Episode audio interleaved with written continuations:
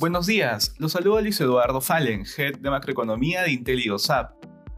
El día de hoy, miércoles 18 de agosto, los mercados alrededor del mundo registran rendimientos mixtos a la espera de las minutas de la Reserva Federal y la publicación de datos económicos. De manera particular, en Estados Unidos los futuros retroceden, mientras los inversionistas esperan las minutas de la Fed correspondientes a su última reunión de política monetaria. Se espera que en el documento el Banco Central otorgue más detalles sobre cuándo podría empezar a reducir sus compras. Sin embargo, las apuestas para que se anuncie el tapering durante este año han aumentado durante las últimas semanas. Además, el incremento de las infecciones diarias generó que los inversionistas se mantengan cautelosos.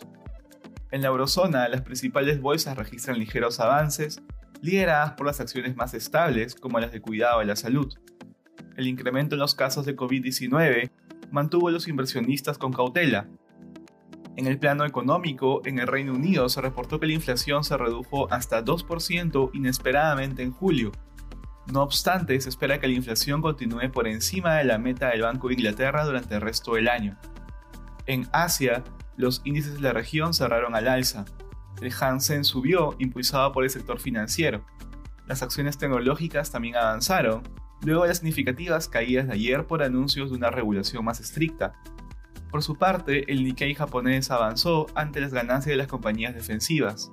De otro lado, las acciones cíclicas continuaron mostrando descensos debido a las preocupaciones por la expansión de la variable delta en el país y alrededor del mundo.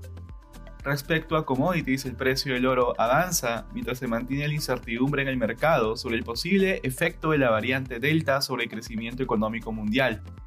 Por este motivo, el precio del cobre retrocede, Finalmente, el precio del petróleo avanza. Gracias por escucharnos y si tuviera alguna consulta, no duden en contactarse con su asesor.